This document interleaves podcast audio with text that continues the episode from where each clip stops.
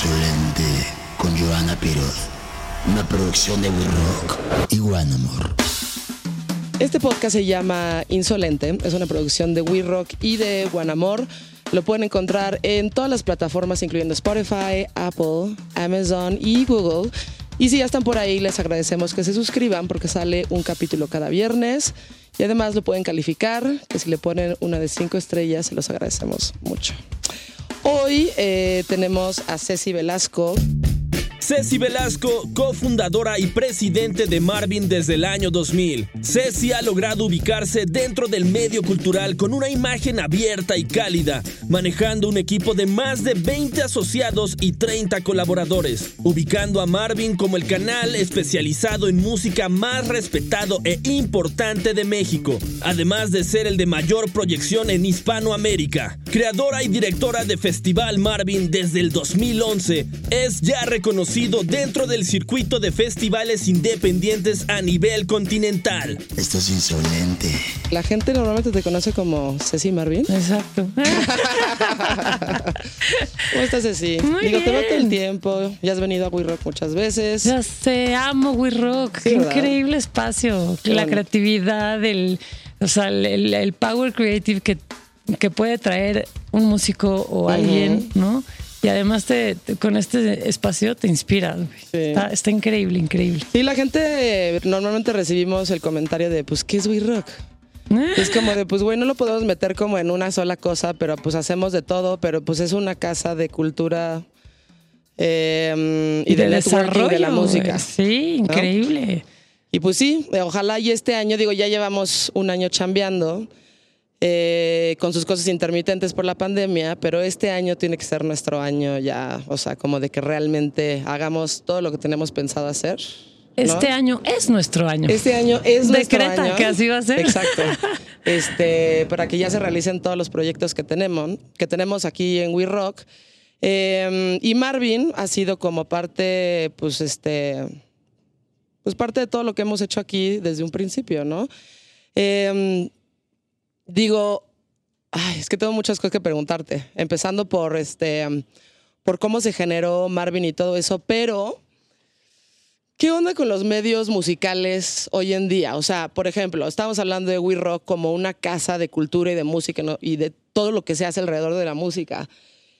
Estando en México, que es un lugar tan grande y una ciudad tan cosmopolita y tan grande como México, pues es muy cabrón pensar que de repente no existen espacios para la música, güey, ¿no? O sea, Marvin es una revista y es un medio musical que ha sobrevivido durante mucho tiempo.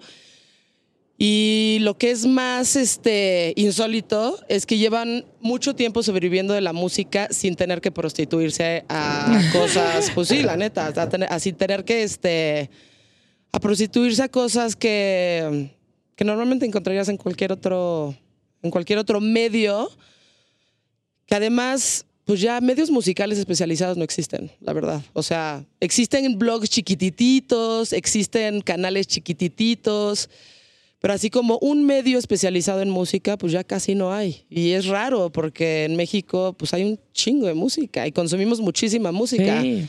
Y pensar que no existen medios especializados que sean muy buenos en música, pues es algo raro, ¿no?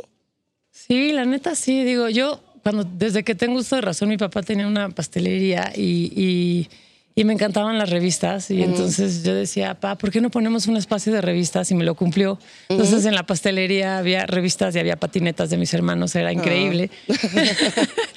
este, y creo que, creo que así como hace referencia a We Rock, digo, nosotros tres de dónde nos conocemos, ¿no? De Sí. diferentes medios, o sea.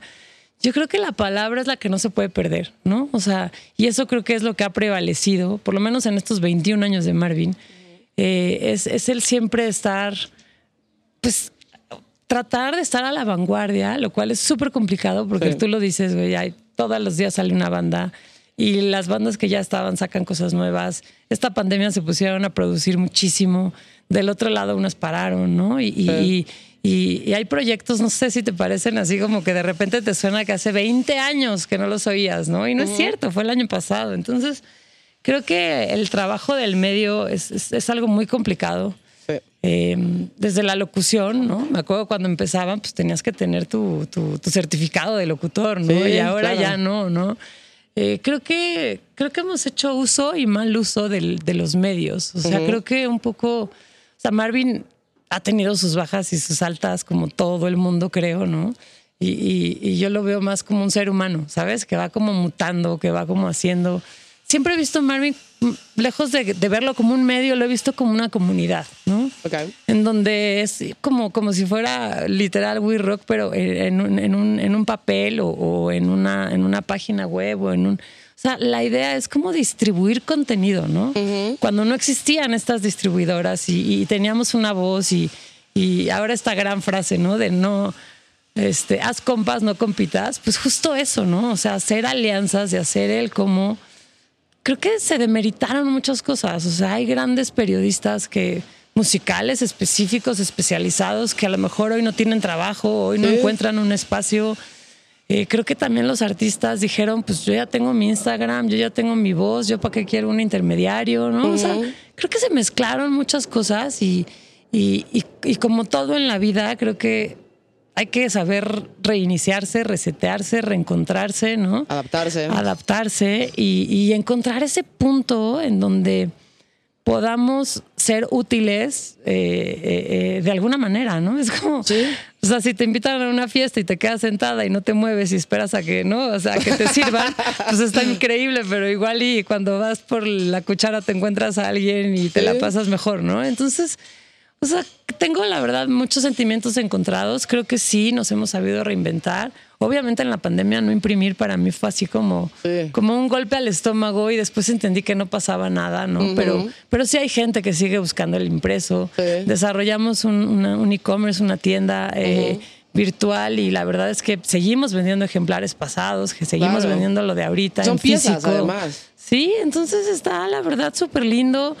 eh, y, y no nada más para el recuerdo, ¿no? Sino para, para construir una historia que, que creo yo que a través de pocos medios se podría construir. O sea, me encantaría tener programas que se hayan hecho en el 90, en el- los 80s, eh, en los 2000s y, y- y ver una entrevista a un largo campo, ¿no? y, y entender en dónde estabas y qué eres hoy. Y dices, oye, qué padre, ¿no? O sea. No sé, me parece que estos medios digitales sin duda son algo increíble, eh, algo a lo que no podemos faltar, pero mm, también creo que el hecho de permanecer es algo que nos debería de importar a todos los medios que seguimos vivos, ¿no? Sí. El cómo permanecer y el cómo... pues, literal, yo creo que siempre hay que, siempre hay que hacerlo mejor, ¿no? O sea, hemos estado en espacios buenos, malos, chiquitos, ¿no? Ahorita hablabas un poco como de- del alcance del medio. Y yo siempre he dicho, para mí no hay un medio chico porque yo siempre me sentí el medio chico, ¿me explico?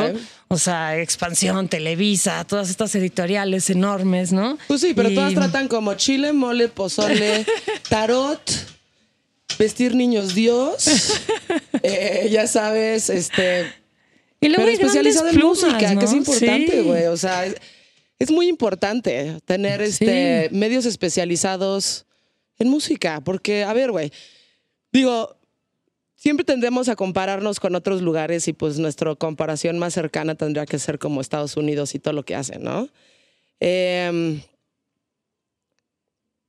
digo, siendo casi, casi que dueños de todo lo que se realiza en entretenimiento, para ellos sigue siendo importante tener revistas, tener podcast, tener estaciones de radio, tener este, todo lo que engloba, eh, todo lo que engloba la documentación y el periodismo de la música, ¿no? Y le sigue dando, y lo hacen muy bien, y la gente lo consume. Eh, ¿Por qué no lo haríamos aquí? O sea, yo creo que fui de la última camada de locutores, bueno, a excepción de pues, aire libre y algunas cosas que siguen existiendo que valen mucho la pena, pero de radio que realmente escuchabas, ¿no? Porque escuchabas buena música. Y se fue diluyendo porque, pues, güey, los directores de estos lugares creyeron que ellos sabían más de música que tú o que conocían el mercado. Entonces, pues, güey, no, fíjate que ya no puedes poner esto, ahora tienes que poner este, esta otra cosa y se va perdiendo el propósito de por qué empezaste desde un principio. O Arturo Hernández estuvo aquí la semana pasada y habló como de MTV. Pues él estuvo en los últimos 10 años de MTV como lo, nosotros lo conocíamos y de repente fue como, ¿saben qué? Ya todos ustedes están fuera y ahora nada más vamos a tratar realities y vamos a tratar este, ya sabes, vamos a meter puro pop y esto es lo que vamos a hacer porque esto es lo que vende.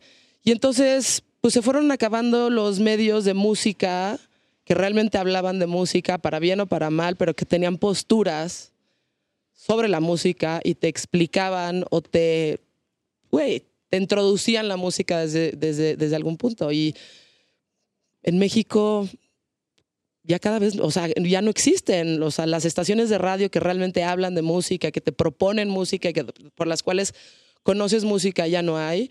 Y pues realmente medios que se dedican a esto, pues tampoco, ¿no? Y digo, de un medio físico, impreso, pasar a un medio virtual, eh, pues fue complicado, pero nos abrió todo otro espectro, ¿sabes? O sea, no, expandimos, sin, duda. O sea, imprimíamos 75 mil y luego 35 mil ejemplares en toda la República y éramos muy felices y éramos muy contentos de recibir nuestra venta cada tres meses, ¿sabes? Era como increíble. Em, pero, pero sin duda creo que, o sea, la independencia nos ha dado esa fortaleza, ¿no? Nos ha dado muchas debilidades también, porque pues en temas presupuestales de repente no puedes hacer lo que o, llegar a, tantos espacios donde quisieras llegar, ¿no? Pero nos ha dado mucha fortaleza y, la verdad es que de repente cuando empezó el reggaetón hace, bueno, cuando hizo el boom, ¿no? Porque tiene 20 años, pero, pero así, eh, Marvin nunca va a hablar de reggaetón, ¿no? Y digo, pues publiqué una revista de Z Tangana hace 11 años, ¿no? Cuando no existía o cuando no era quien es hoy, ¿no? Y hoy es un headliner. Y, claro, O sea, creo que esa es la parte padre y esa es la parte en donde siempre nos hemos apoyado. O sea, sí tenemos mucha gente que le encanta la música, pero hay otros eh, súper expertos en temas de, eh, de, redacción, o sea, de reporteros musicales tal cual y de que te pueden contar una historia el otro día estaba viendo tu post de Joy Division, ¿no? ¿Cuál? Eh, hiciste uno, ¿no? ¿Era Joy Division? Sí, de la portada. No, de London Calling, de la portada, sí. Y dije, claro, o sea, aquí es donde estamos todos, ¿no? O sea, tratando de enseñarle a una generación quiénes eran, por qué estaban ahí. Claro. Lo que simbolizaba o lo que, lo que, lo, que una imagen decía, ¿no? Claro. Y, quién es esa banda y por qué hoy es referente de cuadretros, mil bandas a nivel internacional, ¿no? Claro. Entonces, a mí me parece ese, esa parte de analítica que nos ha ayudado mucho, ¿no? Y no queremos estar en el hoy, ¿no? A diferencia de la anécdota que acabas de contar de MTV, pues a mí me gustaría estar en el futuro, ¿no? No en lo que vende hoy, ¿no? O sea, y, no por lo que no quiero vender, sino porque en realidad quiero ver un poquito más allá, ¿no? Y, y aprender mucho del pasado que tenemos, ¿no? Y, del por qué se van desarrollando las cosas. A lo mejor tú hoy dices, ah, voy a replicar la estrategia de de los Beatles, ¿no? pues no, hay una matemática, o sea, en esos temas de cultura pop, pues ni Andy Warhol, ni, ni, ni Basquiat, ni, ni Joy Division, ni los Beatles pretendían ser quienes eran, ¿no? O sea, es una pasión, es, es, algo creo que muy caprichoso y, y, dentro de ese sentido, pues Marvin en sus caprichos creo que ha, ha sabido cómo manejarlo, sobrevivir. Y creo que también hay una diferencia que donde entendemos la cultura, ¿no? Y esta cultura no es oratoria, ¿sabes? Es como nuestra cultura, la cultura pop que hoy queremos vivir y que hoy queremos estar, ¿no? Eh, creo que la última conversación que tuvimos tú y yo es que me muero de ganas de subirme unos patines, ¿no? Y es como, me subí a los patines a los 8 o 10 años, ¿no? Y hoy están de regreso y dices, qué increíble, o sea, creo que la capacidad de, mutar y de, y de entender es lo que nos ha hecho como estar ahí. Sin duda, el hecho de que desaparezcan medios no me da alegría, no, es algo que creo que nos beneficia a nadie de los que estamos aquí o, de la gente, ¿no? Porque pues luego los que sobreviven tampoco son los mejores, ¿no? No, pues eso es más bien esa es la regla, que sobreviven los peores. Em, y los que realmente valen la pena son los que se van desapareciendo. Y lo que tú dices de como de cómo ves hacia el futuro es, yo creo que es muy importante y es parte de la labor de cualquier periodista, eh, como de arte en general, pero de la música muy específico, ¿no? O sea, la gente que le gusta la música y la gente que escucha música y la gente a la que le apasiona la música, escuchó The Weeknd antes de que fuera lo que es hoy. Yo me acuerdo cuando sacó ese primer como LP, dije, güey, qué chingón este güey, lo que está haciendo, ¿no?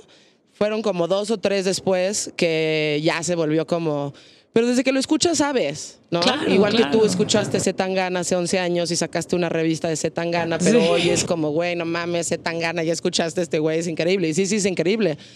Eh, la gente que se dedica a hacer esto tiene esa capacidad de ver dónde está pues, la carnita, el talento, las cosas que valen la pena, las cosas que tienen futuro y los proyectos que eventualmente van a ser así de grandes. Y no necesariamente se llevan por la tendencia, que son los medios que quedan. Es como, a ver, güey, vamos a ver qué son el top 10 de Spotify y el otro top 10 de, de- Apple y vamos a hacer algo sobre esto, pero no son, son incapaces de, de escuchar y de investigar y de meterse y de tener un poquito más de visión de lo que viene en el futuro, ¿no? Sí, ¿no? Que, que sin duda es una apuesta, ¿no? Pero, pero es una apuesta pues al, al talento, a lo que escuchas y a lo que ves, ¿no? Y a lo que te has formado. No sé, volvemos al ejemplo de We Rock, o sea, independientemente del espacio que es precioso, pues es gente profesional, ¿sabes? La que está aquí, o sea, no hay nadie que no sea profesional en lo que le toca hacer, por lo menos en donde nosotros hemos estado haciendo coyunturas y, y verlos aquí, o sea,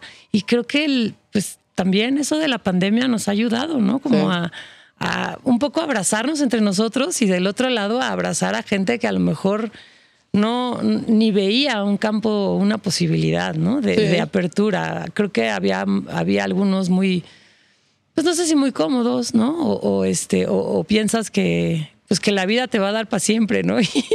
Y, y, y- y no sé, de repente hay medios así yo que, que extraño también, ¿no? O sea, Como que- MTV, obviamente, Puta. VH1, o sea, eran cosas que no se han vuelto a repetir, ¿no? O sea, y, y dudo que alguien lo pueda repetir. Y, y es más, si lo copian, pues no creo que sea bueno, ¿no? Sí, no creo que sea o bueno, sea, entonces, este, pues era, era la manera en la que consumíamos nosotros, ¿no? Entonces, pues hoy regresamos a un formato de televisión, literal, nada más Sí. que está en tu dispositivo. Y creo que entender el tema de cómo comunicarnos en redes sociales, que es diferente Sí. en la revista, es diferente en un medio digital, es diferente en un podcast, ¿no? O sea, creo que ahí es donde entra la coyuntura. Y la verdad es que hemos estado rodeados en Marvin de músicos, de creativos, de, de publicistas, de, de- de- de, evidentemente músicos, creadores, ¿no? Entonces, la verdad es que no puedo pensar un día de mi trabajo que me aburra, ¿sabes?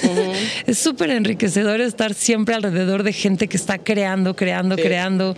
Y entonces en esa cultura, y la Ciudad de México, bueno, en México en, en general tiene tanto que ofrecer Sí. que también abruma, ¿no? Sí. O sea, también es como de...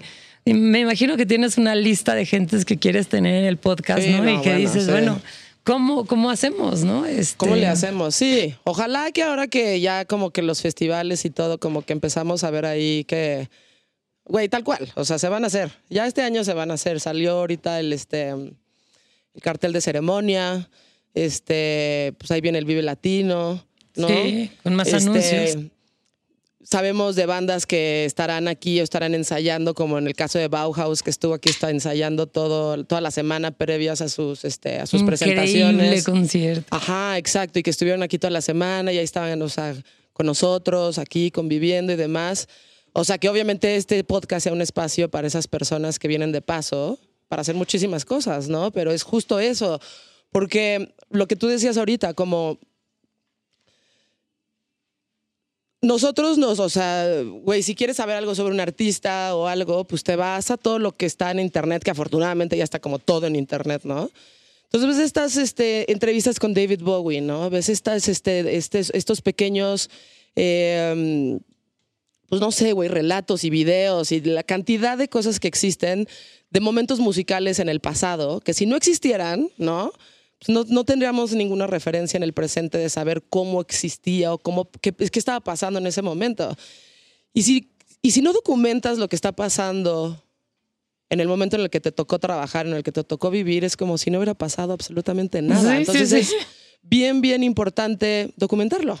Documentarlo en podcast, documentarlo en video, documentarlo como sea, escribe, pero es importante documentarlo. O sea, no podemos quitarle importancia a documentar todo lo que está sucediendo, porque en un futuro no vamos a tener como referencias de lo que estaba pasando, ¿no? Sí, hay mucha gente que, que- que criticó el, el, el documental, ¿no? Que hicieron de, de Gustavo Santolaya. Ah, sí, el de Rompan Todo. Rompan todo. ¿no?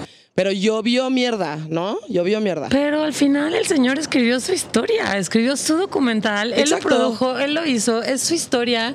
No, es como, supongo, la Biblia, ¿sabes? O Sí, exacto. Es la es mi historia que cada perspectiva, quien... déjame a mí tenerla, ¿no? Si no te gusta, Exacto. pues chido, pero yo le estoy haciendo. Exacto. claro. Pero obvio, todos los que saben la historia, pues encuentran cinco o seis errores garrafales, ¿no? Que, que, que, que dices, bueno, pues a lo mejor sí, esa parte le falló un poco a, la- a la gente que estaba haciendo investigación, ¿no? O Ajá. no sé. Pero, pero sin duda creo que es un gran logro. ¿Me Claro. explico? O sea, no podríamos como apalearlo porque es alguien que está haciendo algo, ¿no? O Sí. sea, y que está documentando el tema, pues creo que latino, porque Sí. tampoco existe, digo, podemos hablar de grandes rockeros argentinos, este, de todas partes del mundo, ¿no? Pero. Pero ¿quién escribe la historia? ¿Quién la está escribiendo? Exacto. ¿Quién- ¿Y cómo podemos encontrar ese desarrollo, no? Sí. Entonces, me parece súper interesante. Eh, yo creo que hace 20 años sonaba loquísima la idea de tener una revista como suena hoy. Así como tener un sello disquero. ¿no? Claro, Este, y, y regresar a esos formatos. Y, y creo que, no sé, yo la verdad es que soy fanática de la gente. O sea, me encanta, me encanta analizarla, me encanta verla, me encanta ver cómo actúa, que, cómo interactúa, ¿no? Sí. Entonces, eh, pues estos espacios así como el Vive Latino y ver qué le sorprende y ver qué no y, y, Sí. y- y los comentarios, ¿no? Y ver cómo la gente forma parte de un círculo negativo o positivo, ¿no? Y, Sí. y la verdad es que también creo que puede, puede dañarte muchísimo, ¿no? O sea, pero, pero pues depende de quién venga, ¿no? Y, ahí es es, que, donde creo ahora que... todo el mundo siente que es especialista. ¿no? Exacto. Todos son especialistas en todo. Y por otro lado, también existen especialistas en cacahuates, ¿no? Exacto. Que a mí me tocan muchos, es como. ¿Sabes qué? Esa portada justo tiene un color que no tiene nada que ver con lo que estás diciendo. Ay, el especialista en cacahuates clásico, Ya sé. que busca como el hilita, la, la- ¿sabes? La chingaderita negra que está ahí para decirte algo a ti cuando esa persona no está haciendo absolutamente nada, ¿no? Exacto. Este. Pero también lo agradezco, tú no. Sí, o, o sea, sea, me han sí. tocado entrevistas en donde llegas, te dicen, hola Ceci, ¿cómo estás? A ver, cuéntame, ¿qué haces? Y tú, ok. Entonces le cuentas, ¿no? Oye, ay, festival. Y cuéntame, ¿cómo va festival? Y, eh, o sea, es como, siento que estoy hablando con el psicólogo que me repite las Ajá, últimas dos preguntas, ¿sabes? Ay, eso es porque no tienes día- idea qué hago, estoy aquí sentada, ¿por qué? ¿No? Sí, o sea, creo que, creo que sí, tenemos que encontrar ese valor, tenemos que reencontrarnos, reiniciarnos, ¿no? O sea, Claro. y, y, y- y reentender nuestro espacio, ¿no? Sí, no, lo que dices es muy cierto y justo lo que estamos haciendo, parte de lo que estamos haciendo aquí en We Rock, por ejemplo, es que tenemos ya una primera camada de artistas que van a salir en el sello discográfico, ¿no? Y parte de mi chamba ha sido redactar cosas de prensa para que cuando vayan a estas entrevistas de radio, diferentes cosas que vayan, que realmente les hagan entrevistas que valgan la pena porque el periodista hoy ya no investiga. O sea, como que tú te sientas y ellos están esperando a que tú resuelvas la chamba por Sí, sí, ellos. sí. Entonces, no se toman ni la molestia en leer una mini biografía tuya Exacto. para ver si te pueden preguntar algo relativamente interesante a tu trabajo. Exacto. Entonces, es como, y cuéntame, Ceci, este, mm, sí, ¿qué haces? Güey, ¿no se supone que me trajiste esta entrevista para Porque que hablemos de algo un poquitito Más más, profundo. profundo de lo que es mi chamba o quieres que yo haga tu chamba por ti además de tomarme el tiempo de venir a sentarme, ¿no? A tu espacio. Exacto. Este, y es eso, güey. O sea, la gente ya nos involucra y parece que les da más, este, están más preocupados por cuántas personas lo ven o cuántas personas les dan like que por realmente generar un contenido que sea de interés o que te pueda a ti dejar, o, al, o sea, al escucha, que le pueda dejar pues algo con lo que te vayas a dormir y que digas, puta, hoy encontré esta banda nueva, hoy encontré este género nuevo, hoy descubrí que este soundtrack lo hizo esta banda que no sabía que existía. Cositas que te vas llevando que aprendes todos los días, ¿no? Sí. Y pues sí, o sea, es como este desinterés como de la clásica pregunta.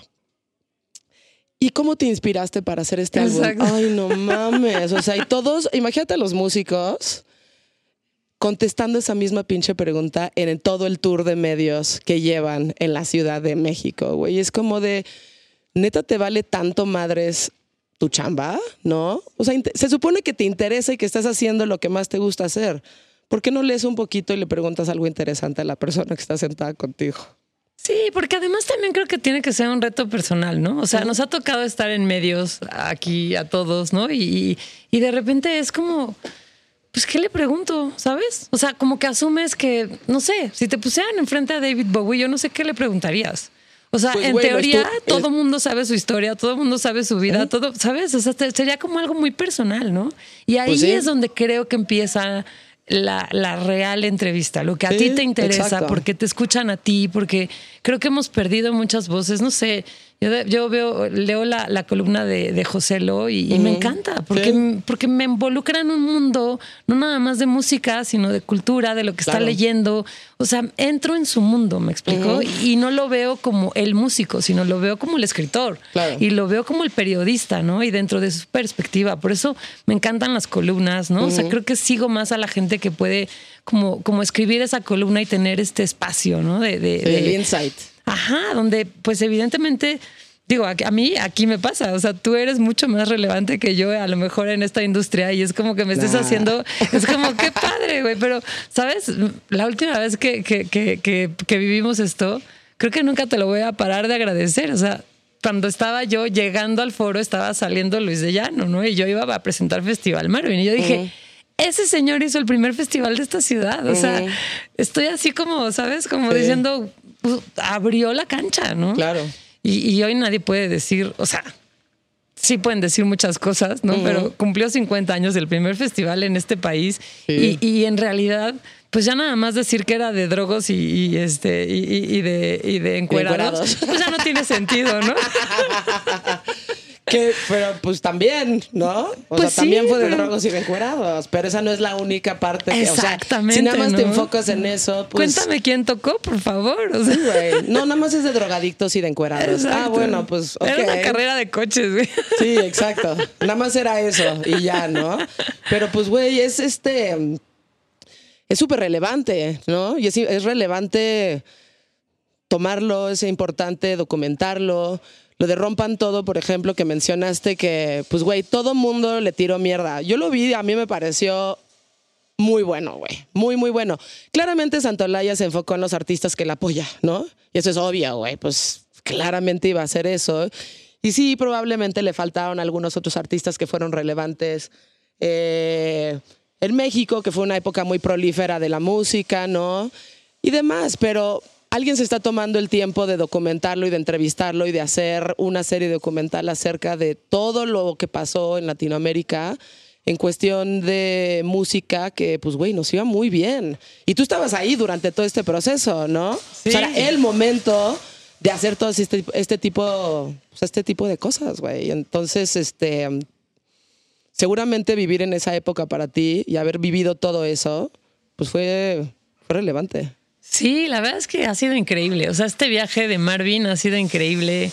Hemos eh, hecho más de 11 libros Sí. editado, ¿no? O sea, hemos hecho, evidentemente, más de 11 ediciones de Festival Marvin, ¿no? Nos Sí. reinventamos en una parte digital, el Gateway. Eh, abrimos escenarios en otras partes del mundo, ¿no?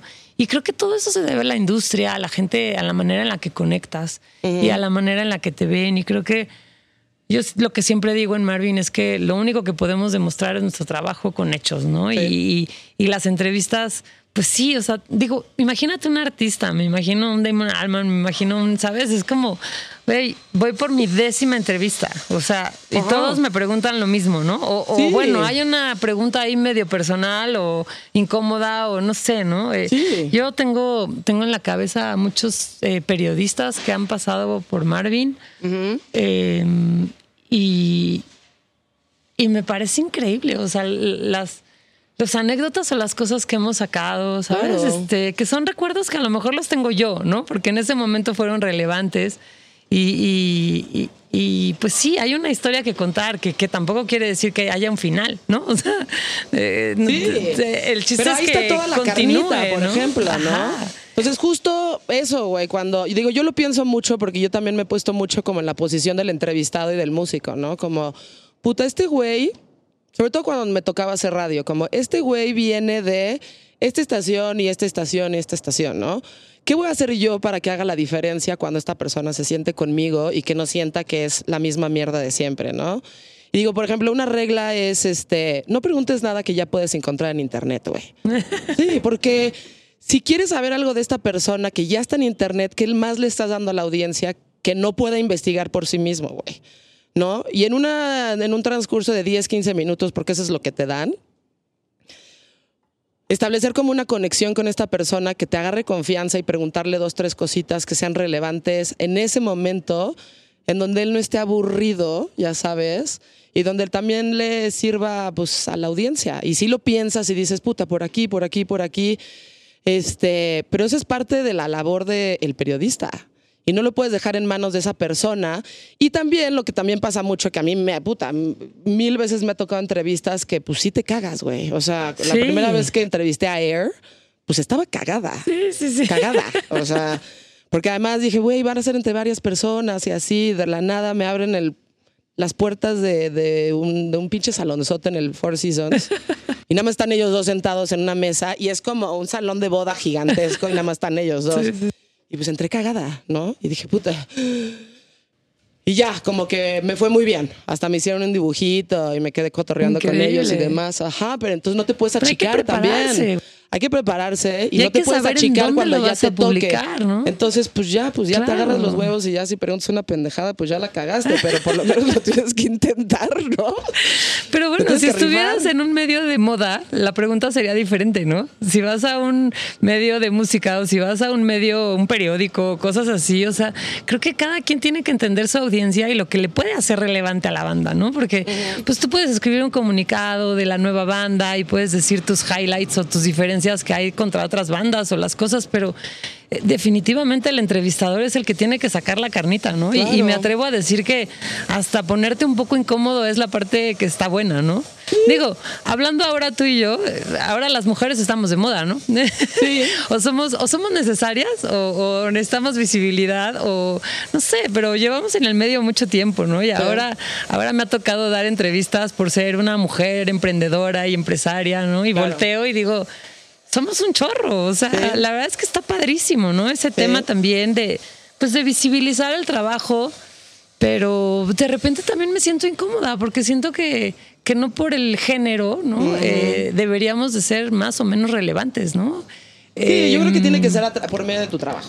Nos toca hoy Sí. marcar una diferencia, nos, nos toca hoy cargar con esa conciencia, ¿no? De decir, Sí. o sea, no nada más hay que decirlo porque soy mujer, estoy aquí, sino hay que probarlo, ¿no? Pero del otro lado, pues hay que saber hacer equipo, ¿no? Y, y- y- y ahora, eh, si me dijeras que tengo que hablar con, con- con el lenguaje incluyente, no sabría ni cómo empezar, güey.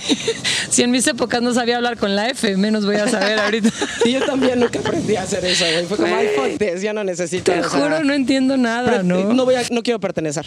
O sea, Prefiero yo no sí quiero, pertenecer. ¿sabes? Sí quiero, pero, pero quiero que me acepten como soy, güey.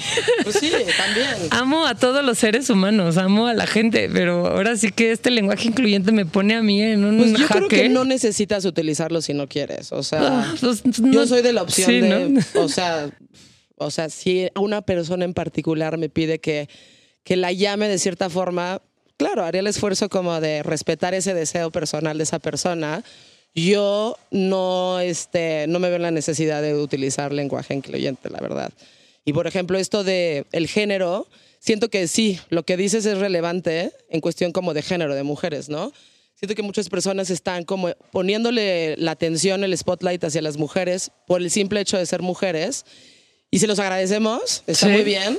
Pero también muchas veces lo hacen solamente por ser mujer. Entonces, eh, no sé, de repente sí siento que ponen en espacios como muy altos a, a- a personas nada más por ser mujeres, cuando existen hombres que hacen mejor ese, tra- ese trabajo que esa mujer en particular, ¿no? Eh, y no debe de ser así, o sea, como que si realmente queremos hacer esto de manera democrática, tiene que hablar tu trabajo por ti y no solamente tu género, ¿no? Siento.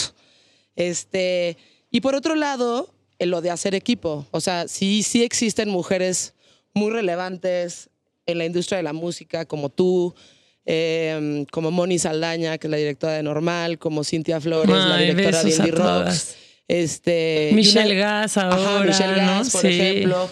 Este. Bueno, no ahora, sí tenemos- siempre, sí, pero, siempre. pero que está haciendo este movimiento Este- tan ajá, padre, ¿no? Y justo me estaba diciendo ella este- de este movimiento de mujeres en la industria de la música. Dije, güey. Me, sentí ¿Qué vamos súper halagada de estar Ajá. ahí. La verdad es que Y hacer equipo. conocer a nuevas chavas también está Exacto. padrísimo, ¿no? Y no, no creo que por sea un tema de visibilización, pero de visibilidad, perdón, pero sí creo que es un tema de, de hacer equipo, ¿no? Y, sí. y de cuidarnos entre Sí, nosotras sí. y de, o sea, creo que también vivimos épocas rudas, o sea, ¿no? Sí estamos hechas de, de, de repente, no sé, creo que mi naturaleza un poco es como hacer bullying, ¿sabes? Porque me divierte, ¿no? Y, sé sí, que es incorrecto, pero, pero me divierte. Y tampoco quiere decir que haga bullying hasta que psicológicamente mate a una persona, ¿no? Pero, pero me divierte y me divierte que me buleen, ¿sabes? Y, y sé que estos temas hoy son, son prácticamente incorrectos, ¿no? O sea, no deberían de pasar. Y, y no hablo de un bullying horrible, sino hablo de de tratar de, de ser mejor, ¿no? O sea, de, de- de visibilizar cuando tienes un pedo y que lo puedes hacer mejor y, y que, y que podemos ser compatibles, ¿no? Y, y que podemos tener un, un modo de expresar, un modo de pensar y diferente. Y eso es lo que creo que a donde tendríamos que llegar. O sea, Sí. no por ser mujer, no por ser este gay, no por ser, ¿sabes? Sino hay que, hay que llegar como a entender y a, y a mapear la, la, la, la, este, el pensamiento de cualquiera, ¿no? O sea, sin, sin, sin entender género o sin entender este, Sí, o la sea, manera, ¿no? Entendernos como personas, Sí. mucho más allá de, del género. Aunque, pues sí me encanta esta idea como de que si ya estamos varias mujeres haciendo todo este tipo de cosas, pues que nos apoyemos entre nosotras. ¿no? Claro. O sea, ¿en qué te puedo ayudar? A ver, puta, este, traigo este proyecto, ¿en quién puedo pensar para darle esta chamba? Puta, háblale a esta vieja. A lo mejor ella, involúcrala a esto, hay que hacer alianzas, hay que ayudarnos, pues hay- hay que echarnos la mano porque ahorita, pues todas necesitamos que nos echemos la mano. Sí. Y como que no subir una, ¿no? Sino que si ya sube una, pues jalar a todas las demás para que a todas nos vaya bien. Exacto, sí. Y dentro de todas las que acabas de mencionar y 10 millones de personas más que hay en la industria que son mujeres, eh, tanto compositores, músicos, como sea, ¿no? Eh, pues ahora sí que siempre hay hombres alrededor y necesitamos esa, o sea, lo que yo digo es que necesitamos ser muchos y, y ser de muchas eh, ideologías, ¿no? Sí. Y eso es lo que puede construir una gran sociedad, creo, Sí. eh, para hablar, ¿no? Y para, para ser escuchadas. Y te juro, yo me acuerdo, no sé, hace justo 20 años, era de, pues mínimo tenemos que poner al año tres mujeres en portada, Claro, ¿sabes? sí. Esa era como una cosa que no podíamos, o sea, mínimo, ¿no? Sí, mínimo. Pero sí había años que decíamos, ¿qué hacemos? ¿No? Sí. O sea, y no porque no existieran estas voces, sino porque en teoría la portada va a alguien que pueda generar una venta grande y decíamos, güey, ¿cómo hacemos? ¿no? Sí, o sea, ¿dónde encontramos a la Bjork? ¿Dónde encontramos a la PJ Sí, Harvey? ¿no? ¿Dónde encontramos este Exacto. a la San Vincent? Sí. ¿no? Y estas mujeres súper poderosas, grandototas, que te pueden vender, pero que también estás dando como esa posición a la mujer que pues, sí se lo merece. Ajá, ¿no? ¿No? Pero pues del otro lado creo que somos así como un poquito entre, güey, estamos rodeadas de hombres. Yo soy fanática del hombre. Sí, yo también. Me encantan. Y entonces es, es- es justo encontrar este punto medio, ¿no? O sea, dejar de, de polarizar, creo. Ese, es- ese es mi punto. O sea, y, y- y- y lo digo en la industria de la música, del cine, del entretenimiento en general, ¿no? Si, Sí. si, si me gusta a mí algo que a alguien no le gusta, pues so be it, ¿no? Déjenme ser. Sí. O si vas a protestar, hazlo bien, ¿no? Ah, O sea, como que me acuerdo de esta versión de los Oscars, que no sé cuándo fue, donde Natalie Portman sí fue, pero traía un vestidito con una capa Dior, en donde venían bordados todos los nombres de las mujeres que no fueron invitadas y consideradas, pues no vayas, güey. ¿Sí me entiendes? O sea, si vas a protestar, protesta no yendo, pero no te pongas tu vestido Dior con todos los nombres bordados de ellas. Aquí no sirve de nada, güey. O sea, si vas a tener un micrófono, utilízalo para algo que sea productivo para todas las demás, ¿no? No nada más como a medias. Es que no me quiero pelear con el Hollywood Foreign Exacto. Press, pero también las quiero apoyar a ustedes. O sea, como que sí te tienes que poner desde de un lado y siento que tienes que tener una postura, que por ejemplo en la industria de la música y sobre todo en el periodismo, siento que se ha perdido también, o sea, la parte de la postura. Está bien que te cague el reggaetón. Está bien, es el como tema de moda, me caga el reggaetón. Perfecto si te caga el reggaetón. te puede cagar, lo puedes amar, lo que sea, pero sí tienes que tener una postura. También siento que tampoco puedes decir como, no todo me gusta. Eh, no todos me caen perfecto. Este, no es una muy, es que, digo, sí es medio especial y medio misógino, pero es buena onda, güey. No, güey, no. O sea, tienes que tener una postura y también, pues, tienes que ser un poco más crítico cuando escribas y no nada más como, está padrísimo, se parece a este y se parece a este, es una mezcla entre este y este y pues todo chingón, ¿no? Sí. Falta, falta un poco eso también. Sí, creo que sí. También creo que estas nuevas generaciones de artistas también están como. Pues como poniéndose un poco, no sé si es la capa de Dior o los nombres, ¿no? Pero, pero está padre, está padre que vayan por lo que creen, ¿no? O sea, a mí me, me- me- me gusta mucho la autenticidad de cualquier artista o de cualquier entrevistador, ¿sabes? Este, me gusta mucho que, que- que puedan llegar a tener este espacio de libertad, ¿no? En donde, pues si me gusta, me gusta, si no me gusta, no me gusta, ¿no? Y, y- y- y- Pero, y pero yo también tengo- saber decir por qué. ¿No te parece? Pues mira, yo te puedo decir ahorita tres bandas que si te digo que no me gustan, la gente me sacrifica, güey. A ver, échatelas. No te las voy a decir porque... Ándale, una. No, o sea, no creo O que sea- haya cosas buenas o malas, o bueno, hay cosas buenas y cosas malas como en todo, pero cuando estás hablando de música y cuando estás hablando de arte, yo creo que es completamente válido también decir, pues no me gusta. Pues, ¿sabes? O sea, eh, pero al final, digo, Marvin no acaba siendo mis gustos, ¿no? O sea, tenemos Sí, no, una un planilla increíble y hay un equipo padrísimo, pero evidentemente, no sé, te voy a poner un ejemplo. eh, Radiohead, güey. ¿No te gusta? No me gusta. O sea, y, y te juro que lo oigo, me sé sus canciones, las canto, voy al concierto, la paso bomba, pero, pero personalmente, si le tengo que dar play en mi casa, no se lo doy. Y el disco de Tom York me encantó, ¿sabes? O sea, y son cosas que, pues no sé, tendrán, tienen todo que ver, ¿no? Este, pero pudo haber sido un momento mental mío, eh, donde pues no, me entró al principio llaman, y después, que no. ¿sabes? Sí. Pero es, es, es algo incorrecto de decir, ¿sabes? Nah, nah, yo no Llevando que 20 haya, años en la sea, industria de la música y decir que eso no te gusta, es Nah. como decir que no te gusta la música. No. No, no, no creo, ¿eh? O sea, puedes. Es que yo creo que hay una diferencia entre decir es malo, a mí no me gusta. Exacto, no, no O es sea, malo. hay- güey. ajá, sí, sí, sí, es buenísimo. Sí. Entonces, el error en el que caen muchas personas es decir que algo es malo cuando no necesariamente es malo, simplemente a ti no te gusta. Y hay que saber comunicar este tipo de cosas. A, a mí no me gusta, reconozco que es bueno, como yo reconozco que es bueno, híjole. Ay, no sé, güey. Este, ciertas cosas de YouTube son cosas Ajá. buenas. A mí no me gusta, güey. Exacto. No me gusta nada, ¿no?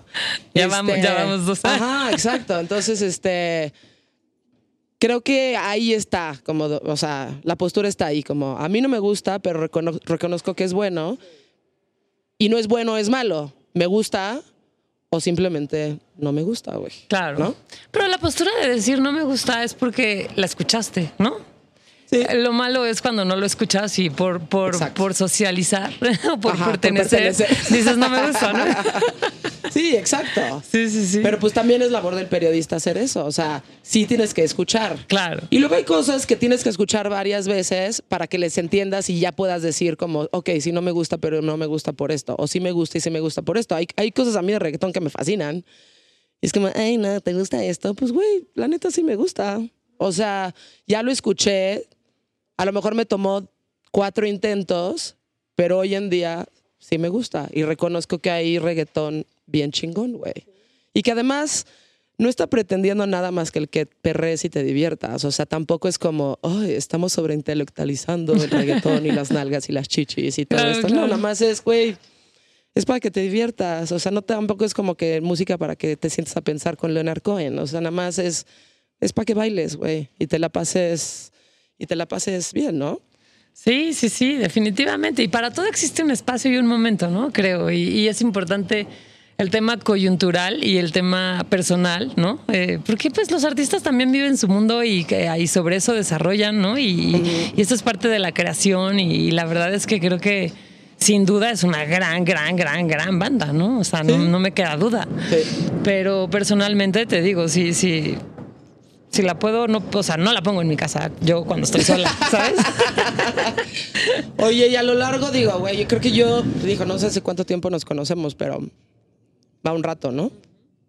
Eh, creo que te recuerdo más como en backstages caterings, eh, hospitalities y demás, ¿no? En donde normalmente hemos estado, güey, que siempre son los más divertidos, ¿no? Este. Si te dicen, güey, ¿te acuerdas de dos o tres cosas de las que haya o sea, te, te ha tocado vivir en este tipo de espacios? O sea, ¿qué recuerdos tienes? Importantes. Ay, creo que los mejores. O sea, yo, me, me- yo creo que hoy lo que, lo que intentamos a partir de Marvin es como, como estos pequeños grandes momentos, ¿no? que, que pasas en la vida y que pasan desapercibidos, ¿sabes? O sea, que, que a lo mejor el highlight era que estabas en el backstage con Sabo Romo, ¿no? y, y al final acabó pasando una cosa completamente diferente y ese es como el highlight. Y, y- y no es que, y no es que no sea importante en dónde estás o por qué estás, ¿no? Sino la experiencia que te dejó, el vivirlo. Eh, no sé, yo trato, to- yo no escribo, o sea, la gente profesional es la que escribe, ¿no? Yo la verdad es que nunca estoy en entrevistas o no sé. Pero sí conoces a toda esta gente y es parte de tu labor. O sea, tú conoces a todo el mundo, güey. Sí, la A verdad es que. Marvin abre muchas puertas, Sí, ¿no? Y, claro. y- y eso lo agradezco, lo agradezco muchísimo, pero al final los, los grandes redactores o las grandes plumas o las grandes voces, ¿no? Eh, sin duda, pues me halagaría pensar en que he formado siempre un gran equipo, lejos de, de- de hacerlo yo con mis manitas, ¿no? Pero, pero no sé, hay, hay grandes recuerdos, o sea, la frustración más grande que tuve, me acuerdo perfecto en el Vive Latino, eh, usé, traté, o sea, porque la verdad es que tampoco es que esté siempre backstage, pero usé todos mis poderes para llegar al camerino de Giovanotti. O sea, lo amo, es un gusto culposo. eh, No, así, chingón, me encanta, me encanta, me encanta desde que tengo uso de razón. Y este. Y me acuerdo así que moví cielo, mar y tierra para poder estar ahí con él. Y me acuerdo que me acerqué como un afán horrible, ¿no? A decirle, güey, De te amo, por favor, quiero una foto. O sea, creo que no se lo había pedido a nadie en mi vida, ¿sabes? Ajá. Este, y me tomé la foto con él. No estaba de buen humor el señor. Neta. Puta, es Pero que logré la que foto. te tienes que rifar, ¿no? Sí, sí, sí, sí. Están de pésimo, Mari. ¿Me puedo tomar una foto contigo? Sí, o sea, la cara de por qué ahorita mejor no y tú insistiendo, ya sabes, fue así como mi, mi highlight y me acuerdo perfecto que salí feliz y me iba a mi stand corriendo, pero justo estaba, no me voy a acordar qué banda, pero híjole, no me acuerdo si era los auténticos, no me acuerdo qué era, pero pasé ahí, salí y de repente la banda, o sea, acabó el show Ajá. y la banda empezó a salirse en Ajá. desbandada. Ajá. Entonces hubo un momento en el que mis brazos estaban así entre la gente, Ajá. o sea, apretados, no podía bajar los brazos y no pisaba. No mames. Entonces la banda Sí. me iba llevando y me sacaron y me La sacaron ola. volando la ola sin que yo pudiera tocar el piso. O sea, no mames. y me fregaron mi celular, güey. No. Y me quedé sin mi foto de Giovanni. No. Fue así como de, güey, no podemos repetirlo. Sí, ya no es como que te ibas a regresar con Giovanni a Exacto, otra exacto. foto, ¿no? Pero, te lo Pero- llevas en el recuerdo de tus memorias. Exacto, ese, ese es un recuerdo que se va a quedar siempre en mi cabeza y que no, no lo voy a tener nunca en físico. No, y yo creo que la, eh, o sea, parte de lo que por lo que te gusta mm, la gente es porque justo mm, como que entiendes todo esto, ¿no? O sea, como que hay un aprendizaje cada persona. Creo que como humanos, eh, digo, de repente entendemos a como a etiquetar a las personas como, esta es mi amiga, esta es mi mamá, esta es cierta persona, esta es mi amiga para estos tiempos, esta es mi amiga, para, ya sabes. Y creo que tenemos que aprovechar eso. De repente nos sentimos mal o nos sentimos decepcionados porque no pasó cierta cosa con alguna persona. Creo que tenemos que aprender como a tomar lo mejor que te puede dar cada persona, ¿no? Y los aprendizajes que te puede dar esa persona independientemente del momento histórico Sí. de tu vida. Y este... um, saber cómo son, güey, ¿no? Cómo piensan estas personas, este, qué insight tienen, qué historias tienen, es cagada, no es cagada, es medio seria, es hace esto, no sé qué, ¿no? Es como parte del disfrute de conocer personas, que yo también lo disfruto muchísimo y por eso me encanta entrevistar a la gente, ¿no? Como de, pues platicar con las personas y ver qué hay adentro ahí, güey, ¿no? Y qué tienen que decirte.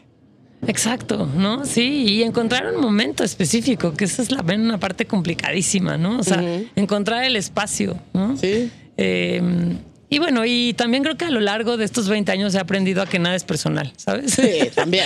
o sea, porque hay veces que le hablas a un amigo, hazme paro, ayúdame a promocionar y te dicen, oye, no, no, gracias, o no te contestan o lo que sea. Y, Sí, sí, sí. y- y quiero pensar que yo he estado del otro lado 20 mil veces, ¿no? Y dices, güey, es que de verdad no, no es que no quiera, es que no me da la vida o, no me gusta, o, ¿sabes? O sea, como que creo que eh, el, el- el que respondas a tus pues a tus necesidades y el que entiendas a tu audiencia es parte de ser el profesional, ¿no? Sí. O sea, yo creo que hay muchísimos reporteros musicales que están hoy a la deriva y que me encantaría abrazarlos a todos y todos tienen un espacio y, y- y la verdad es que muchos lo lograron, otros no, ¿no? Sí. Pero, pero creo que esta, esta manera tan errática de decir, ah, yo soy periodista y mínimo necesito esto y voy a hablar de lo que a mí me gusta y, ¿sabes? Es como... ¿para qué, para qué confundir, no? ¿Para qué, o por qué no entender la otra parte, no? De lo que es importante, o el cómo Sí. decirlo, o el cómo hablar, ¿no? O sea, Sí. un periodista tiene la sensibilidad de escribir para, no sé, me quiero imaginar algarabía, ¿sabes? Este, una revista complicada, o, o- o más que complicada, con un texto, con un espacio, con un algo, ¿no? Eh, eh, con una manera diferente de hablar este, no sé, creo que si no entendemos a la audiencia que le estamos hablando, estamos fregados. sí. Porque las anécdotas, ¿no? Son totalmente diferentes y, y- y la, la, mm, la manera de llegar a ellos, ¿no? Claro. Este, yo antes de estar en Marvin era publicista y bueno, también hay 100 millones de recuerdos y, y 100 millones de historias que me parecen increíbles y que hasta la fecha sigo sumando esta colección de amigos, ¿sabes? Que, que si bien no nos vemos a diario, ¿no? A lo mejor como tú y yo, que no convivimos el sábado, pero sí el domingo. ah. Exacto. Este, eh, pues es eso, ¿no? O sea, es como no tomar nada personal y, y entender como que cada quien necesita o quiere algunas cosas y, que, y que podemos ser tan versátiles como la vida misma, ¿no? Sí. Ahora creo que lo, lo- la, la pandemia fue algo sin duda para, para muchas personas o en muchos momentos desgarrador, ¿no? Porque en temas personales estuvo gacho, perdí a mi papá, no por COVID, pero lo perdí. Sí. Y luego también pues perdí a mucha gente del equipo valiosa, ¿sabes? Porque pues también COVID y las Sí. lanas y pues no da, ¿no? Claro. Y negocios y, o sea, no nada más la música, sino entornos que tenemos, ¿no? De, de- de comida, de restaurantes, de bares, de, Sí, de- de de eventos. lugares, ¿no? De, eventos, o sea, Ujú. Güey, yo sigo llorando el Plaza, el Imperial, el Caradura, el, ¿no? o sea, es como que, que, o sea, tiene que viene una oleada nueva porque Sí. va a pasar. Sí, claro. Y, y- y literal, lejos de ver un poco para atrás, creo que sí tenemos que entender lo que aprendimos y ver para dónde vamos, ¿no? Y, y ir para adelante y con lo que hay, construir y fortalecer a los que estén al lado. O sea, dentro de mis posibilidades o nuestras posibilidades, es fortalecer lo que hoy está, lo que, lo que hoy nos toca, ¿no? O sea, Sí. creo que el otro día hablaba con unas amigas que, que viven en Interlomas, ¿no? Y me dicen, ay, recomiéndame nuevos lugares en la Roma Condesa. Digo, puta, hay, hay 60 por cuadra, ¿no? O Sí. sea, todo se reinventó, todo, Sí. la verdad.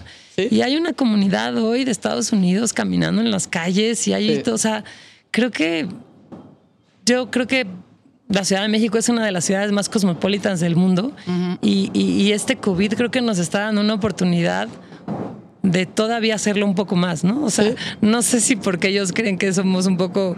eh, ¿Negligentes? eh, exacto, eh, inapropiados para la fiesta. Pero, pero, pero hay unas oportunidades ahora creo que muy buenas y que, que hay que agarrarlas, ¿no? Y, Sí. que, y que espero que todos tengamos la fuerza y, y- y el, y el agarre para seguir y para, para continuar con esto que, que nos toca, ¿no? Y, vienen nuevas generaciones, viene nueva gente, vienen nuevos venios, vienen nuevos artistas, viene una oleada nueva y lo que a mí me encantaría escuchar es un nuevo género, ¿sabes? O sea, Sí. ya basta de combinaciones. Ah. Pues sí. Este, Este, puta, sí. quién sabe qué tenga que pasar para que suceda eso, pero Luego cuando pasa se quejan, ¿no? Como. ¿qué es esto? Es que antes hacían mejor música. Antes hacían música con cables y amplificadores. Ahora nada más. Ay, ya, señor chaburruco, Sí, sí, cállese, ya sabes. Pero des- desde nuestra perspectiva, no sé, o sea, yo, yo leí el cartel del ceremonia y sin duda me emociona, pero de repente también lo veo volteando hacia otro lugar, ¿sabes? Como en un análisis, ¿no? O el Vive Latino, o con los últimos dos anuncios, o, y, y me emociona. O sea, no es algo a lo que digo. Qué mal, ¿no?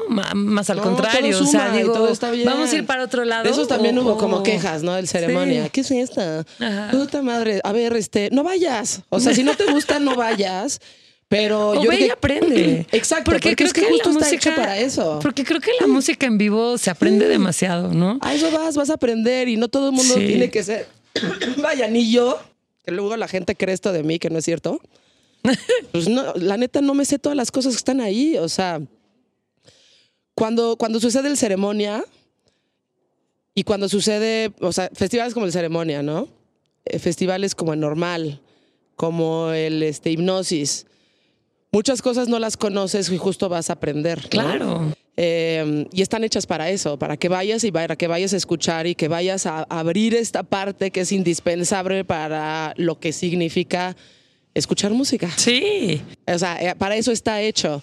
Entonces, como que, ay, no conozco a ninguno. Pues sí, güey, mucha gente no conoce a ninguno. Es más, te puedo decir que dentro de los que organizan el festival, dentro del equipo hay gente que no conoce eso porque hay un equipo que propone esto y esto Claro. y esto y luego hay un, como, ya sabes, Sí, mesa sí, redonda sí. en donde dicen, ok, esto y esto y esto, ¿no? Eh, pero son esfuerzos muy válidos por generar Y muy caros. este tipo, ¿sabes? Y O este sea, tipo de, es- de- yo, yo creo que de comunicación. yo creo que es un gran esfuerzo. O sea, Sí. Hipnosis fue, creo que un éxito, ¿no? Este año. Mm. Eh, el hecho de que Normal no esté me parece tristísimo y, Sí. y espero que pronto pase un año para que el año que entra esté en forma y, y viviendo. Pero todos podemos contar una gran anécdota, todos Sí. podemos encontrar una gran banda en cualquiera Sí. de estos festivales, ¿no?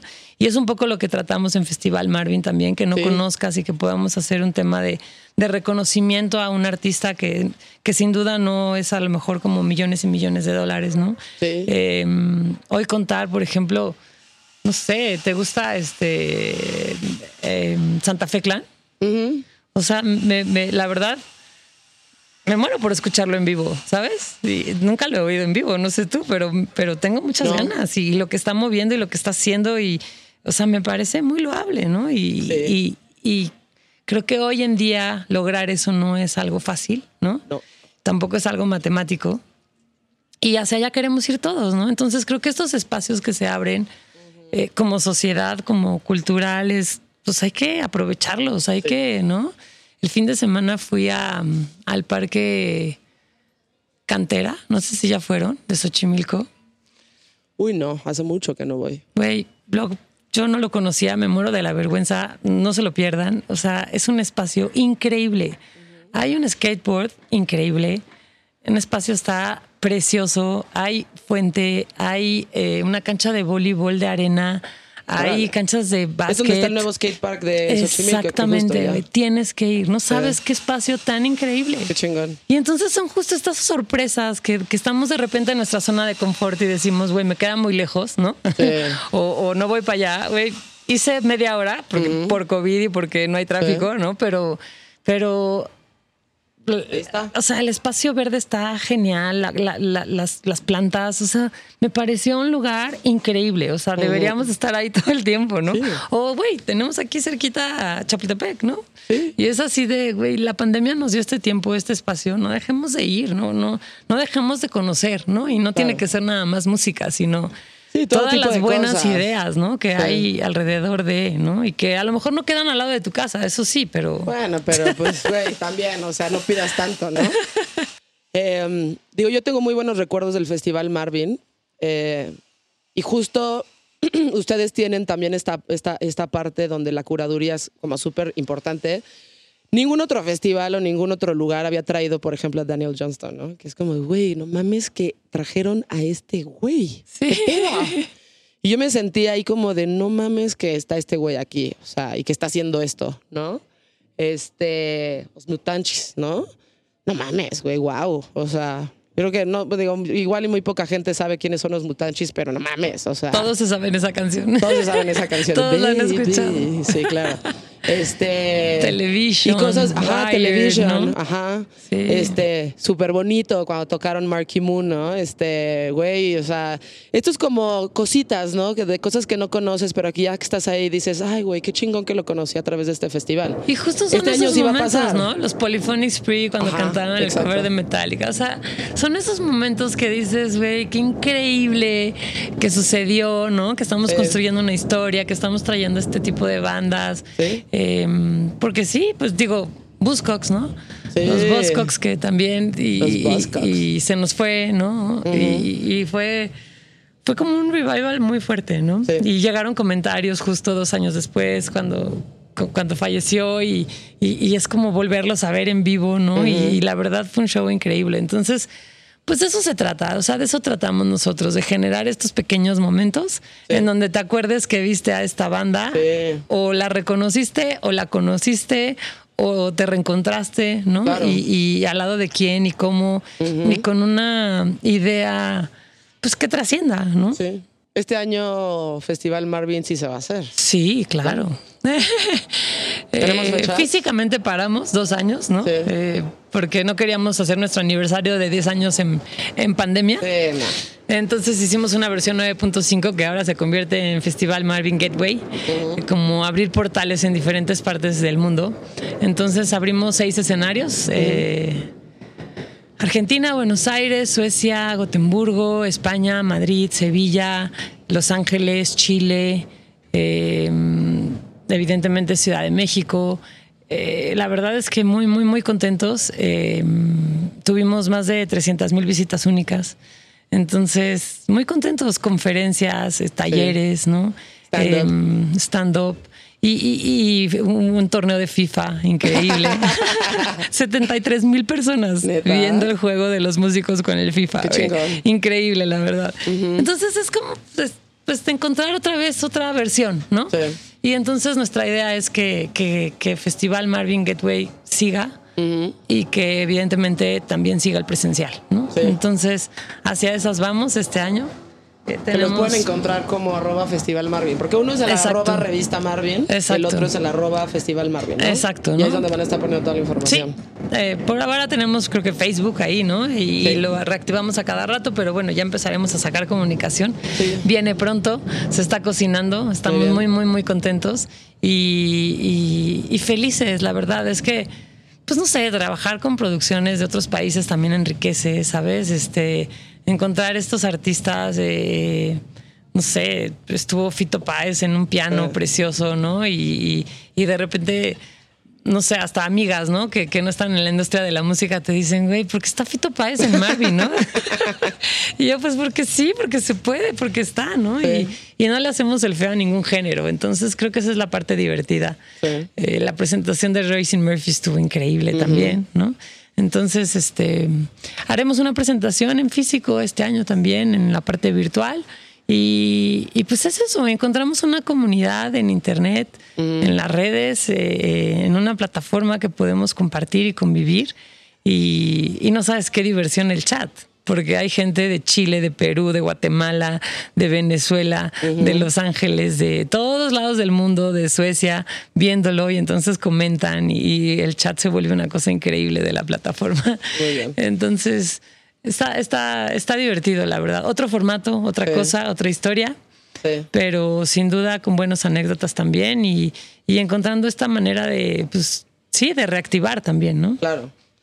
Eh, digo, parte de la, o sea, parte de como de la idea que yo tenía pensada cuando hice, o sea, cuando teníamos pensado hacer este podcast, era sí, por un lado, como platicar con gente interesante como tú, eh, como dar a conocer espacios, lugares, personas y proyectos que no son, eh, güey, ya sabes, el. Corona Capital, que también es muy válido, pero que no son acá, ya sabes, todo esto. Eh, pero siento que también como que es parte de nuestra responsabilidad inspirar a las generaciones más, más, este, más chicas y como que incluir a los que están rezagados y están afuera, ¿no? Y como decir, güey, sí se puede si lo quieres hacer, ¿no?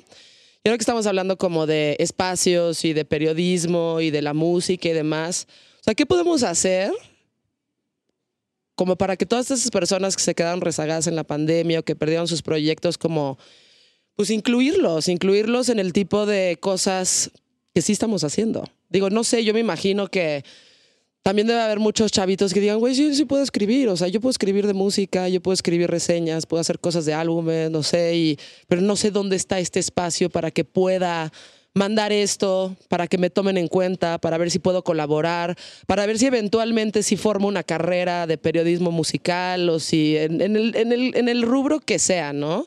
Como empezar a participar de algo que nosotros ya hacemos, pero que de repente sí faltan muchos espacios para hacerlo. Güey.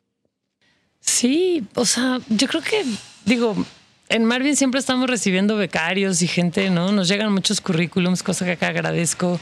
Tratamos de seleccionarlos, pero creo que hay una parte importante en donde nosotros mismos le tenemos que dedicar a, Sí. esa, a esa estructura, ¿no? Sí. Y no es nada fácil. O sea, si de por sí tenemos pocas manos y todavía dedicarnos a, a enseñar o, Sí. o- o a, a moldear, ¿no? Sí. Eh, pero bueno, aquí yo sigo hablando aquí porque tengo muchísimas anécdotas también con este muchacho que lo amo. Eh, pero, pero creo que a todos nos tocó empezar, ¿no? Sí. Y, y yo lo que les podría decir es que, pues que estén abiertos y dispuestos, ¿no? O sea, yo me acuerdo de haber hecho mis prácticas profesionales y nunca nadie me preguntó, o más bien yo nunca me atreví a decir a qué hora era la hora de salida, ¿sabes? Sí, claro. O, o a qué hora era la hora de entrada, o, o cuál es, o cuál es mi chamba, ¿no? O sea, Sí. tengo que entregar tres notas y ya, ¿no? Y, no esforzarme, o sea, Sí. y creo que para mí sería lo más valioso de nuestra, bueno, de mi generación, porque soy más grande que ustedes, pero creo que también ustedes la continuaron y, y el hecho de que hoy... Sí, sí, sí hay que darle, o sea, hoy si tú me dijeras qué cambiarías de tu vida, a lo mejor sí le daría un poco de más presencia a mi parte personal, ¿no? Ajá. Que creo que por estar siempre de workaholic, ¿no? Eh, eh, dejé pasar. Pero mi parte personal se complementaba muchísimo con mi parte laboral. O sea, me emociona, me encanta trabajar, me encanta lo que hago, me encanta venir, conocerte, sentarme ahorita en una compu, mandar un mail, hacer este, una coyuntura con alguien, ¿sabes? Sí. Entonces, la verdad es que me apasiona mi trabajo y no, no vería la manera de hacer la 9 de 9 a 5. ¿Me explico? Sí. Porque después mi vida personal también se construye de esto, ¿no? Claro. Y, y- y entiendo que para muchas generaciones a lo mejor hoy no podría no ser, pero pues también hay mucho empre- em- emprendedurismo. ¿Cómo se dice? Emprendedurismo. Em- Exacto. Emprendedurismo. Emprendedurismo. Palabra complicada, pero, Ajá. pero no es tan fácil. O sea, todo el mundo cree que puede ser como, ¿no? Este, eh, eh, y, y la verdad, a mí me costó muchísimo trabajo. Desde tomar un curso de contabilidad y administración, ¿sabes? Siendo Sí. diseñadora gráfica. O sea, Sí, sí, sí. es como, pues tienes que aprender, tienes que Claro. darle por todos lados, ¿no? Entonces, me imagino que hoy los periodistas o los nuevos escritores este, que quieran redactar y que quieran hacer, pues, pues no nada más es encontrar la manera de hacerlo bien, en, en- ortográficamente hablando, ¿no? Sí. Que, que ese ya es un reto. Sí, sí, ya es un reto. Pero también en, en formas y, y en, en la forma de cómo lo haces y a quién lo estás haciendo, ¿no? Entonces, Sí. pues creo que hay mucha gente que se lanza, ¿no? Y que dice, ay, sí, yo tengo un texto increíble para Marvin. Y tú lo lees y dices, güey, está increíble, pero, pero esto no es para Marvin, ¿no? Sí. También. Eh, Entonces es Sí. como, o sea, yo diría que, que se enfoquen un poco, ¿no? Y que, que- que entiendan a quién le están hablando, ¿no? Sí.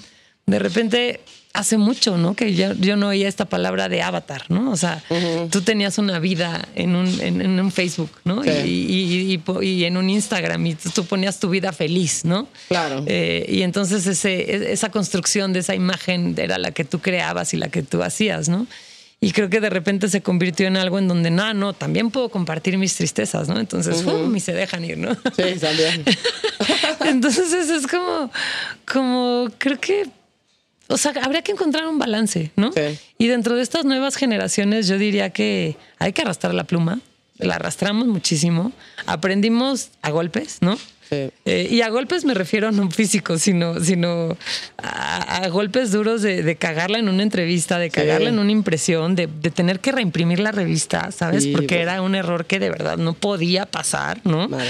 Este, a, a- a cambiar algo del festival porque el año pasado no funcionó, ¿sabes? Sí. Este, a, pues a, intentar trabajar con gente que a lo mejor es más complicada, pero que en realidad crees que hay una coyuntura. Eh, pues es, eso, o sea, creo que encontrar las maneras y las formas de, ¿no? Entonces, el hecho de que seas un gran escritor no quiere decir que acabes en todos lados, ¿no? Claro.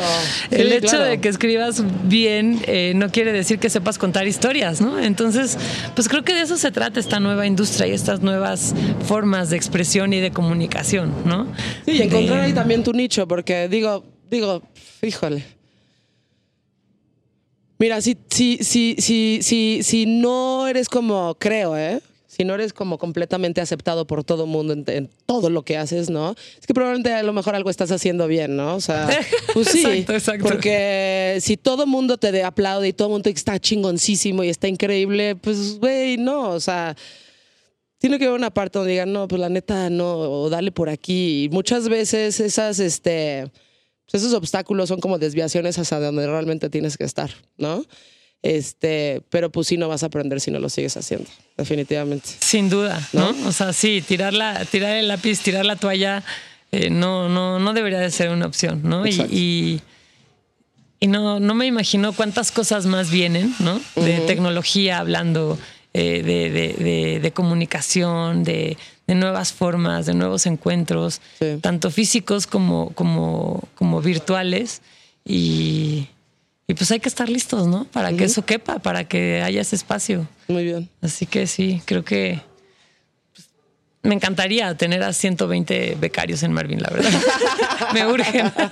Pues sí. Pero hay que darles el tiempo, ¿no? ¿Cómo, cómo, cómo te encuentran a ti? O este.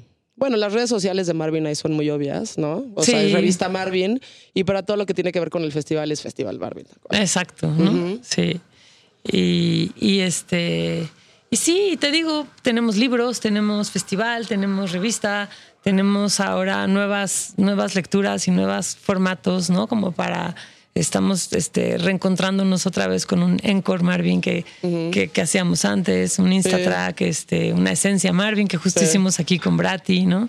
Y, y, pues creo que el entretenimiento o la cultura más bien, eh, este entretenimiento que nosotros tratamos de volver cultural, ya no nada más va de música, ¿no? Ahora hablamos de, gaming, de, cine, como siempre, de, arte, pero de stand-up comedy, pero también ahora hablamos, te digo, de, de comida, de bebida, de, cosas que nos emocionan, ¿no? O sea, yo, yo veo a Marvin como un ente que tiene 20 papás y aprende de los 20 papás y entonces va saliendo, ¿no? Este, tenemos una columna que se llama Pan de Opio, que está increíble, que es como este, este, tema como social y tratado como de una manera diferente. Eh, tenemos un espacio que se llama Café Marvin, donde hablamos música.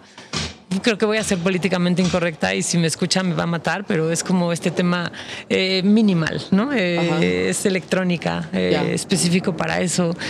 tenemos nuestra sección de metal, tenemos columnistas. Entonces, este, pues sí, creo que son formatos que a lo mejor hay una generación ahí un poco perdida que, que no están acostumbrados a pero que pueden sin duda encontrar ahí a quién seguir y cómo hacer, ¿sabes? Este, una cadena de más de 30 periodistas. Digo, Alejandro González Castillo ahora está a la cabeza de la editorial, está Juan Carlos Hidalgo, este, a veces Blanc, ¿no? Este, hay mucho, mucho periodismo ahí, la verdad. Que, que para mi gusto no deberían de perderse pues y, de, y de seguir de cerca. Sí, sí, pues este, digo, ya eres de esta casa de todas formas, pero muchísimas gracias no, por venir. gracias a ustedes, y me por encanta. tu tiempo y pues mucho éxito en Festival Marvin. Ahí vamos a estar, obviamente. Obviamente, ya vendré aquí a, contarte las, las buenas nuevas, el headliner, los carteles y las cosas que vamos a hacer. ¿Cuándo lo van a, o sea, cuándo van a hablar de esto? ¿Tienen pues, fechas para allá como...? Acabo de arrancar. Ah, contigo. no, espero que sea muy rápido, la verdad. Este, Ya se está cocinando, ya tenemos varias cosas armadas, pero, pero no, no me gustaría dar una fecha fija. Eh, justo hoy sacaron un, festival donde dije, ahí les voy a encargar el festival porque yo me voy a Estados Unidos. eh, toca Wilco, ¿no? Toca Jeff Tweedy. O sea, yo dije, ahí voy a estar los dos días, voy a estar escuchando todo eso. Pero no es cierto. Eh, eh, la idea es que sea mayo, ¿no? Eh, como primicia, eh, pero, pero justo eh, amarrando la fecha. Sí. Muchas gracias, Ceci. Gracias a ti, gracias por la invitación. Siempre es un gusto, gracias por todo el cariño. Y ojalá que se hayan divertido. Y si no, que nos pongan ahí. ¿Qué preguntas nos faltaron? Si no, siempre podemos este, recibir sus comentarios. Exacto. Si alguien quiere que lo bullee, que escriba. Ay. Exacto. Bueno, ahí pueden seguir este, la cuenta de We Rock, que casi nunca doy las cuentas de We Rock aquí, pero bueno, estamos más fuertes en Instagram, eh, que es arroba werock.mx. Y este. Estamos cocinando cosas en conjunto que les van a encantar. Exacto, exactamente. Pues muchas gracias, Ceci. Gracias y aquí a nos ustedes. estamos viendo y nos veremos en Beso Festival grande a Marvel. todos. Este podcast se llama Insolente. Eh, es una producción de We Rock y de One Amor. Pueden encontrar un capítulo cada viernes. Y si están por ahí, y pónganle cinco estrellitas. Esto es una producción de We Rock y One Amor.